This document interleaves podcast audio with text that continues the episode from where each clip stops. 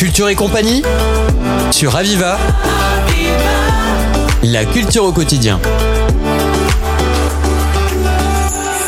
Bonjour à tous, pour Culture et compagnie, nous avons le plaisir d'accueillir Sabine Tcherniak, la directrice du Centre culturel juif Simone Veil. Je devrais plus le présenter, mais enfin bon, hein, on le dit quand même. Et Sabine, vous venez pour nous parler des fameux brunchs. Les brunchs, à la fois littéraire et conférence. Et là, vous avez un invité un peu spécial qui va venir, en cas fort intéressant, pour lequel nous avons plaisir à vous écouter. Merci Patrick, bonjour à toutes et à tous. Effectivement, notre prochaine brunch conférence, nous recevrons une dame Audrey Kechilevski, qui est une, euh, une, maître de conférence à l'Université de Strasbourg, mais nous l'avions déjà reçue dans le cadre d'un colloque où elle était, parce qu'elle est spécialiste des, Juifs de Pologne, et elle était venue euh, dans le cadre d'un colloque nous parler de la Shoah en Pologne, euh, lorsque l'on avait parlé de, des Juifs d'Europe. Et là, elle vient, puisqu'elle elle était intervenue dans le cadre. Oui, parce qu'elle est vraiment spécialiste, justement, en histoire donc, euh, euh des, des, des, Juifs, notamment de, de, de Pologne. Tout à fait. Évidemment. Et elle est co-directrice également de la revue Histoire de la Shoah. Donc, euh, c'est un, une personne qui est effectivement euh, une référence en la matière. Complètement, une grande référence en la matière, Audrey. Et euh, là, nous ne l'avons pas encore dit, on garde le suspense par euh, Patrick, mais elle va venir nous parler d'une grande dame euh, qui est donc d'origine polonaise et qui sera et qui est Elena Rubinstein. Donc notre brunch sera consacré à l'histoire, à la vie, à cette, cette passionnante histoire d'Elena Rubinstein, la femme qui inventa la beauté. C'est magnifique. C'est magnifique. Et Audrey Kechilevski était intervenue lors d'une rencontre au musée d'art et d'histoire du judaïsme. Il y avait une exposition justement sur Elena Rubinstein et elle était intervenue pour parler de l'histoire d'Elena Rubinstein. Donc là, il vient nous parler de l'histoire d'Elena Rubinstein le 12 juin, donc Oui. hein, c'est au centre, euh, pour ce fameux brunch littéraire et, et conférence avec partage, effectivement, questions, parce qu'il y aura certainement beaucoup de questions sur Je- cette femme oui. incroyable, même si elle va nous dévoiler beaucoup de choses. Je pense qu'il y aura beaucoup de questions. Euh, son parcours est, est tu, vous l'avez dit, Patrick, incroyable.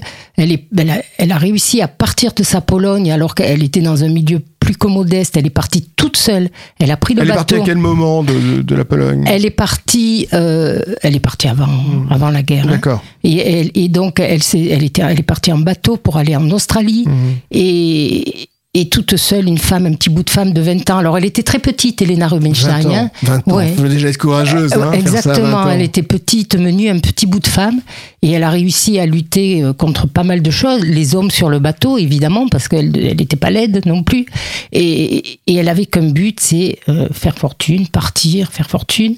Sa mère lui avait mis dans, dans, dans sa valise des petits pots de crème que sa mère fabriquait elle-même, et, qui se, et le, le- la recette se transmettait de mère en fille. Une crème de beauté Une crème à mettre sur le visage Mhm. tous les soirs pour hydrater son visage, chose qui ne se faisait pas hein, à l'époque. les femmes bien sûr, ouais. ne soignaient pas leur visage et ne mettaient pas de crème. Donc elle avait quelques petits pots et Cosmétique. Des- Cosmétique, voilà, hein, comme a- le grec vient du cosmos et la beauté. Complètement, exactement. Et donc euh, voilà. Après, bon, et après il y a toute une histoire. Hein, je vais pas tout vous dévoiler parce qu'on on l'apprendra lors du brunch. Et elle, elle a traversé pas mal de, de, de- de difficultés, etc. Et pour arriver à ce que à ce qu'elle est arrivée, Leda Rubinstein avec tout. Alors, Elena Rubinstein, effectivement, c'est une, une, un- une personne reconnue, connue, bien, Mm. bien évidemment, et qui est synonyme eff- effectivement de, de beauté, puisque on parlait des produits cosmétiques. Là, Sabine, vous nous racontez l'histoire du. Ouais. début justement de, Ouais. de, de, de ce qui, que sont devenus les, les- la, la cosmétique, la, la- ce qu'est devenu la cosmétique aujourd'hui, euh, qui est une industrie immense, quoi. Alors j'imagine pour ce petit bout de femme de 20 ans, qui est passé par l'Australie avant de rejoindre euh, la côte américaine, c'est ça, Oui. d'aller à New York, Tout à fait. avec une idée surtout, la volonté, ça c'est formidable. Elle avait la volonté. la oui. volonté de, de, de, de pouvoir réussir, de pouvoir s'en sortir. Et ça, c'est quelque chose d'exceptionnel. Et toute seule. Parce qu'il faut seule. savoir qu'à l'époque, en plus issue issue d'une famille euh, juive quand même très pratiquante, euh, qu'est-ce que et elle avait elle avait euh, plusieurs sœurs après elle.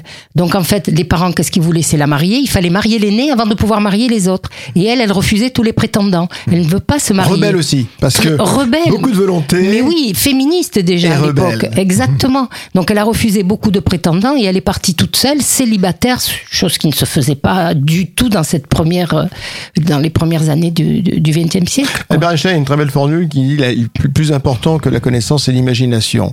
Et là, chez ce petit bout de femme qui quitte la Pologne et qui a une idée déjà en tête, de- c'est-à-dire de réussir, la partie de l'imagination est excessivement importante. C'est ce qui va la conduire certainement à créer tout au long de sa vie et devenir le personnage qu'elle est devenue. Absolument. L'imagination et puis aussi l'instinct. Il faut avoir un, un- un- un L'instinct, un oui. instinct Ouais. de savoir que c'est ça, voilà, c'est là où je veux aller et je m'y tiens. Et, et elle a, que je vous l'ai dit, elle a rencontré beaucoup de difficultés. Elle a vraiment travaillé Oui, parce parfois. que c'est euh, une femme dans un monde quand même qui était assez impitoyable, parce que même si les canons, enfin les les les, les outils de la beauté euh, tels que la cosmétique n'étaient pas encore à l'ordre du jour, c'était pas tellement utilisé, mais malgré tout, ça appartenait déjà plus ou moins dans des filières proches qui étaient le monde de l'entreprise et qui Oui. étaient essentiellement masculins.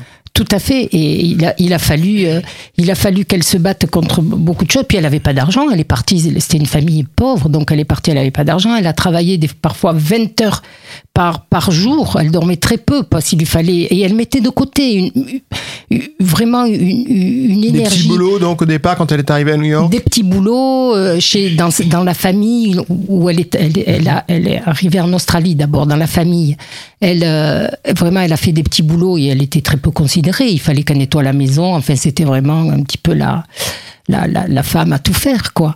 Et, mais elle s'est accrochée, et elle avait ce but et elle, a- et, et elle y est arrivée. Et quand elle a commencé, une deuxième petite anecdote peut-être, quand elle a commencé donc à vendre enfin ses premiers pots au- au- au- à, à des, très peu de clientes. Elle démarrait dans un petit, un petit local de rien du tout. Elle, euh, elle vendait des pots et avant, pour fixer le prix, euh, ça lui revenait trois fois rien, hein, la, la fabrication de, la, de la crème, il faut le dire.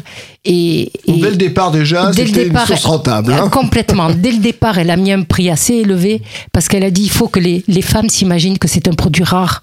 Et donc, si ça n'avait pas été assez cher, voilà, euh, exactement. Avec beaucoup d'intuition, c'était très très bien vu, en tout cas de, de sa part dès le départ, effectivement. Eh, exa- Ouais. Exactement, vraiment. euh, Beaucoup, beaucoup, d'intuition comme ça et, et puis après Alors voilà si c'est euh, cher aujourd'hui les produits cosmétiques, c'est à cause d'Elena finalement. c'est peut-être à cause d'elle hein, en fait c'est ça exactement Donc elle vendait ces, ces petits pots à une valeur euh, intéressante pour, pour, Ouais. Pour, pour le côté précieux justement de ce que cela représentait. tout à fait Et après ça, quelle a, quelle a été la, la suite de son parcours sans tout dévoiler bien Alors là, voilà. parce qu'il faut y aller au brunch. Euh, hein. Exactement, parce qu'au début, donc, quand elle vendait ses pots assez chers, c'était vraiment très restreint dans un petit local. Et puis après, elle s'est, elle s'est agrandie. Ça, c'était toujours en Australie? Toujours. Alors, elle a démarré, elle, euh, elle- quand elle s'est un petit peu agrandie, mais toujours au même endroit, elle a marqué Elena Rubinstein et compagnie pour faire croire que c'était une grande ouais. firme.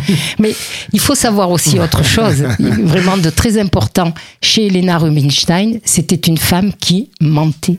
Elle a toujours menti sur tout. Bah, je crois qu'elle n'avait pas tellement le choix. Si elle voulait s'en sortir, il fallait enjoliver, peut-être pas forcément des manchots, mais disons enjoliver la situation. Elle s'est parfois réinventé. Corporated, Ouais, elle s'est parfois- Rubinstein, effectivement. Elle s'est parfois réinventé une histoire quand même, parce que voilà, parfois ça faisait, selon qui, avec qui elle était, à qui elle racontait son parcours, eh bien, elle enjolivait, elle mentait un peu, voilà.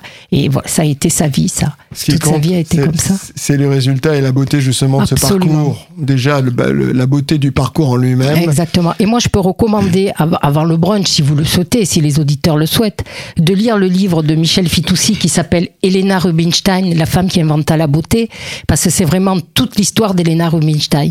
Mais Audrey Keselowski nous le racontera de toute façon le, le 12 juin à Je crois que 11h. c'est- édité chez Grasset, il me semble. Oui, hein, oui, c'est oui. ça, chez Grasset. Donc. Elena Rubinstein, hein, le- une femme qui inventa la beauté du Michel Fitoussi. Oui. On recommande effectivement, déjà, vous aurez une idée du personnage qui va être parfaitement bien décrit lors de ce brunch par, dans la conférence d'Audrey euh, Kicheski, C'est ça. euh, qui, sera, qui sera présente donc le 12 juin. 12 juin, à partir de 11h, on démarre par la conférence et on termine par un brunch toujours Comme très convivial, voilà. comme d'habitude.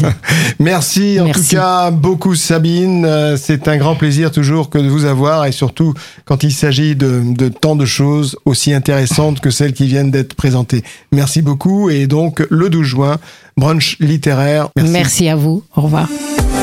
C'était Culture et compagnie sur Aviva. La culture au quotidien.